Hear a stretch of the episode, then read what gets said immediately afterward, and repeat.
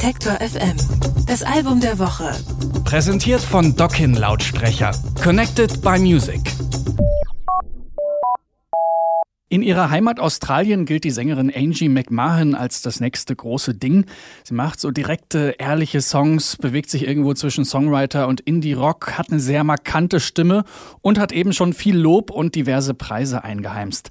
Jetzt ist ihr Debütalbum erschienen, Salt heißt das, und darauf sucht die Mitzwanzigerin ihren Platz im Leben. Meine Kollegin Anke Behlert hat sich das Album angehört und ist jetzt bei mir im Studio. Hallo Anke. Hallo. Einen der ersten Auftritte, den Angie McMahon hatte, das, der war im Vorprogramm von Bon Jovi.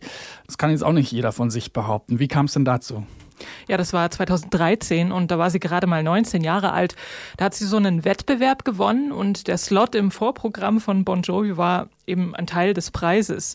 Und wer schon mal bei so einer großen Stadionshow war, der weiß, wenn der erste von drei oder vier Aufwärmacts spielt, der hört eigentlich noch niemand zu. Also die Leute kommen da gerade erst an, holen sich ein Bier oder suchen sich ihren Platz.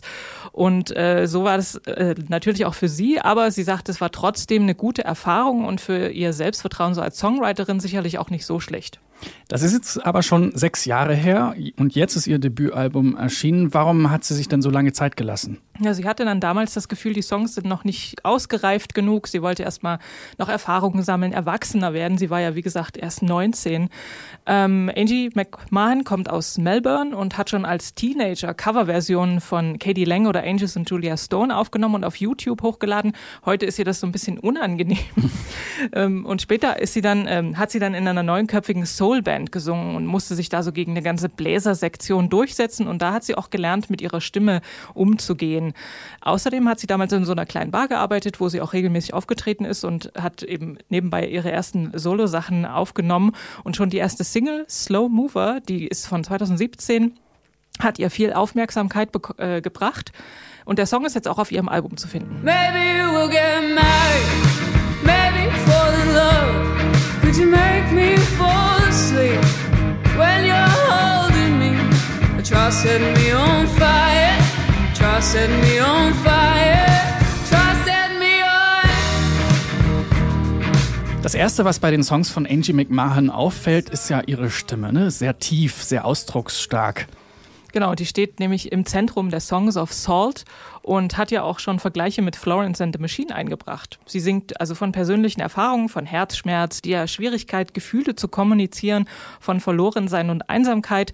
Diese Themen verpackt sie in direkte, ehrliche Zeilen, aber in diesen Zeilen scheint auch immer wieder der Humor durch. Zum Beispiel in dem Song Pasta. Da heißt es, I spend so much time eating pasta, although I'm probably allergic and other people seem to move so much faster. And I spend so much time eating pasta. Although I'm probably allergic and other people seem to move so much faster. I wonder why I'm feeling lonely. When there's plenty of ways to be alone, I guess I spent all of yesterday on. Musikalisch sind ihre Songs um ihre E-Gitarre arrangiert, die McMahon mal zart anschlägt oder auch mal heftig schrammelt, je nach Gefühlslage.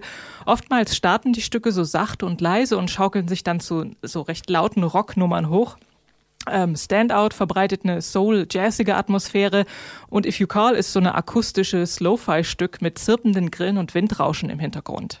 Ich finde die Attitüde, die da manchmal so äh, durchkommt in den Songs, erinnert ein bisschen, oder dieser Humor, wie, wie, du den auch schon angesprochen hast, erinnert manchmal so ein bisschen an Courtney Barnett. Also da äh, hat sie sich sicherlich auch so ein bisschen ihre Inspiration ähm, geholt, kommen ja beide auch aus, aus Australien.